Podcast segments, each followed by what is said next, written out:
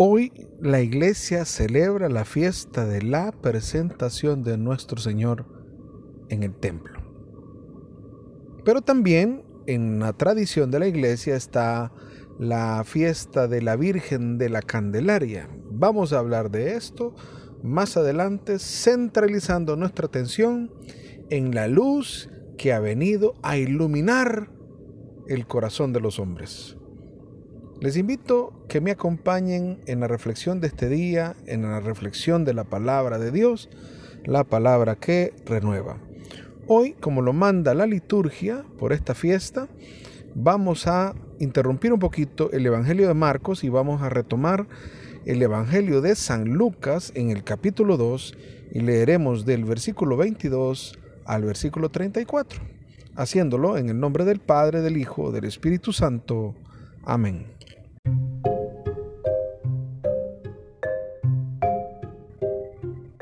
Asimismo, cuando llegó el día en que, de acuerdo con la ley de Moisés, debían cumplir el rito de la purificación, llevaron al niño a Jerusalén para presentarlo al Señor, tal como está escrito en la ley del Señor. Todo varón primogénito será consagrado al Señor. También ofrecieron el sacrificio que ordena la ley del Señor, una pareja de tórtolas o dos pichones. Había entonces en Jerusalén un hombre muy piadoso y cumplidor a los ojos de Dios, llamado Simeón. Este hombre esperaba el día en que Dios atendiera a Israel y en que Dios y el Espíritu Santo estaba con él. Le había sido revelado por el Espíritu Santo que no moriría antes de haber visto al Mesías del Señor. El Espíritu también lo llevó al templo en aquel momento. Como los padres traían al niño Jesús para cumplir con él lo que mandaba la ley, Simeón lo tomó en sus brazos y bendijo a Dios con estas palabras.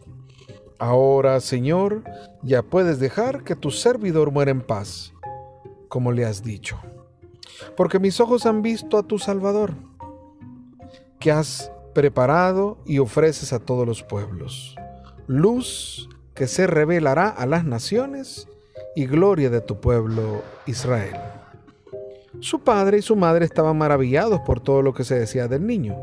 Simeón los bendijo y dijo a María su madre, mira, este niño traerá a la gente de Israel caída o resurrección.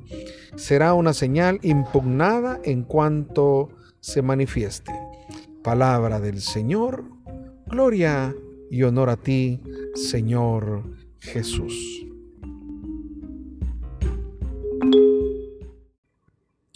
Como bien dije, eh, de alguna manera la fiesta de la Señora de Candelaria resalta de alguna, en cierta manera, la iglesia ha tomado la figura de la Santísima Virgen María que nos conduce hacia la luz. Nos conduce hacia la luz que es Cristo. Para no desenfocarnos en la fiesta litúrgica verdaderamente, pues vamos a hacer especial énfasis en la presentación de nuestro Señor. ¿Sí? Porque eso es lo que nos invita a fijarnos la liturgia. La iglesia constantemente como madre y como maestra está siempre señalándonos hacia Jesús, que es el centro. Jesús es la luz Digo, la tradición en un momento nos invita a fijarnos en la figura de la Santísima Virgen María bajo esta advocación de Nuestra Señora de la Luz o de Nuestra Señora de la Candelaria. Pero no hay que perder la visión real. Lo importante es la luz, no la portadora de la luz. Ahora, la portadora, la portadora de la luz es fundamental en el plan. ¿Sí? Creo que me estoy dando a entender. La Santísima Virgen nos lleva a Jesús, pero el centro, la atención, debe de estar en Jesús que es presentado. Ahora, la Santísima Virgen María junto a San José van ellos a cumplir con un rito llamado de la purificación. Primero es el rito de la purificación.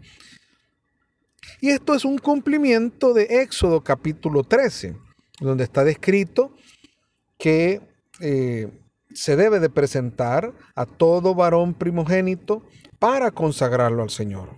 En el mismo día donde la mujer se presentaba para la purificación.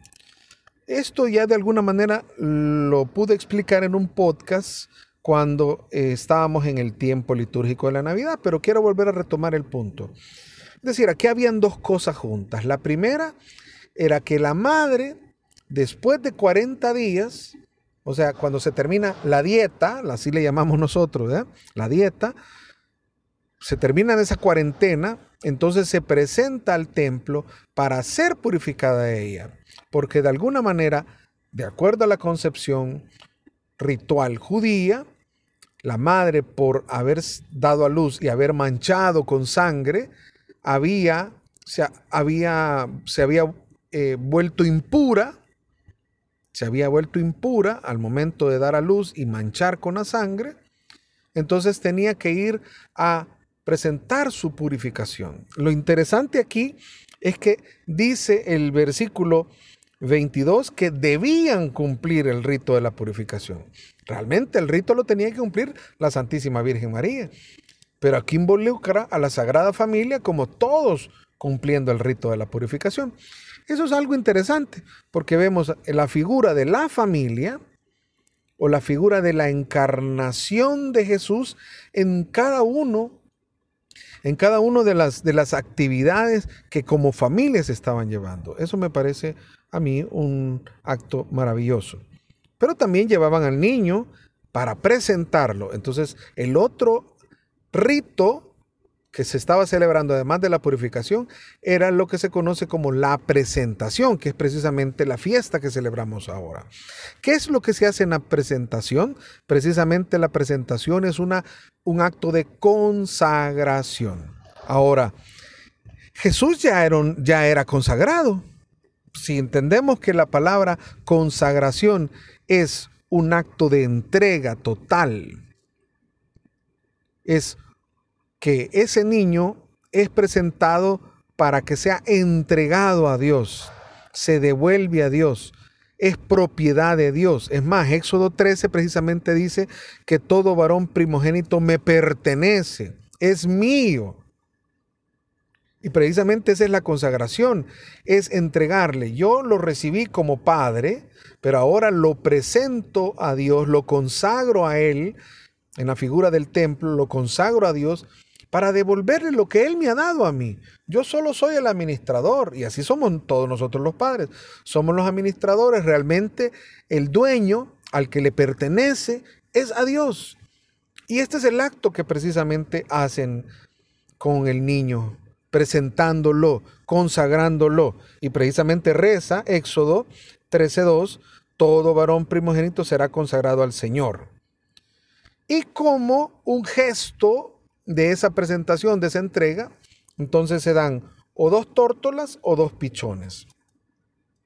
Que, que precisamente lo que esto se conoce como la ofrenda del pobre, porque los que sí tenían alguna posibilidad presentaban pues dos terneros.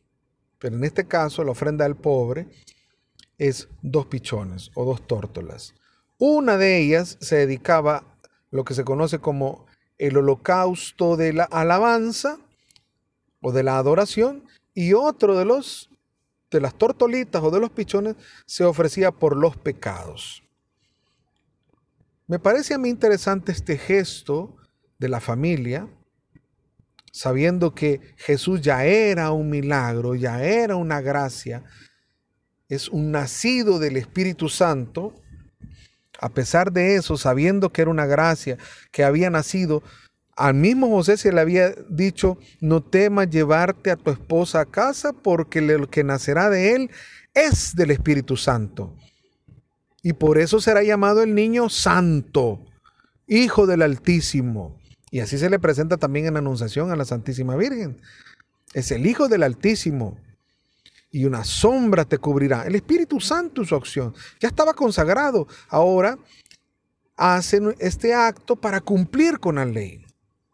para de verdad consagrarlo. Y de aquí nacen unas alabanzas maravillosas, de aquí nace un gesto hermosísimo puesto en los labios de este Simeón, que recibe al niño, que es el sacerdote en todo caso, que recibe a este niño, pero antes él había recibido una palabra de parte de Dios que no moriría sin antes ver al Mesías, ver al Mesías del Señor. Y de aquí es donde nace la tradición de la luz, porque precisamente cuando él recibe a Jesús en sus brazos, dice, ahora Señor ya puedes dejar que tu servidor muera en paz como lo has dicho. Ya había una palabra revelada a él. Porque mis ojos han visto a tu Salvador. Está teniendo en brazos a Jesús y está declarándolo como el Mesías, como el Señor, como el cumplimiento de la palabra de Dios, como el Salvador.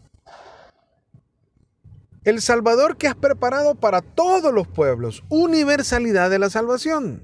Miren qué interesante. Y dice el versículo 32, luz que se revela a las naciones y gloria de Israel.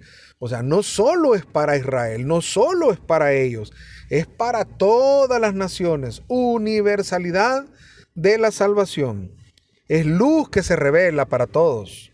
Y es gloria de Israel, claro, porque Israel puede decir, es un hijo de Israel. Jesús es un hijo de Israel, claro. Claro que era un hijo de Israel. Eso debe dar gloria a Israel. Pero es luz para nosotros, luz que nos revela la verdad, luz que nos revela la salvación, nosotros, el pueblo que estábamos en oscuridad y en condenación gracias al pecado, ahora hemos recibido la luz de Jesucristo.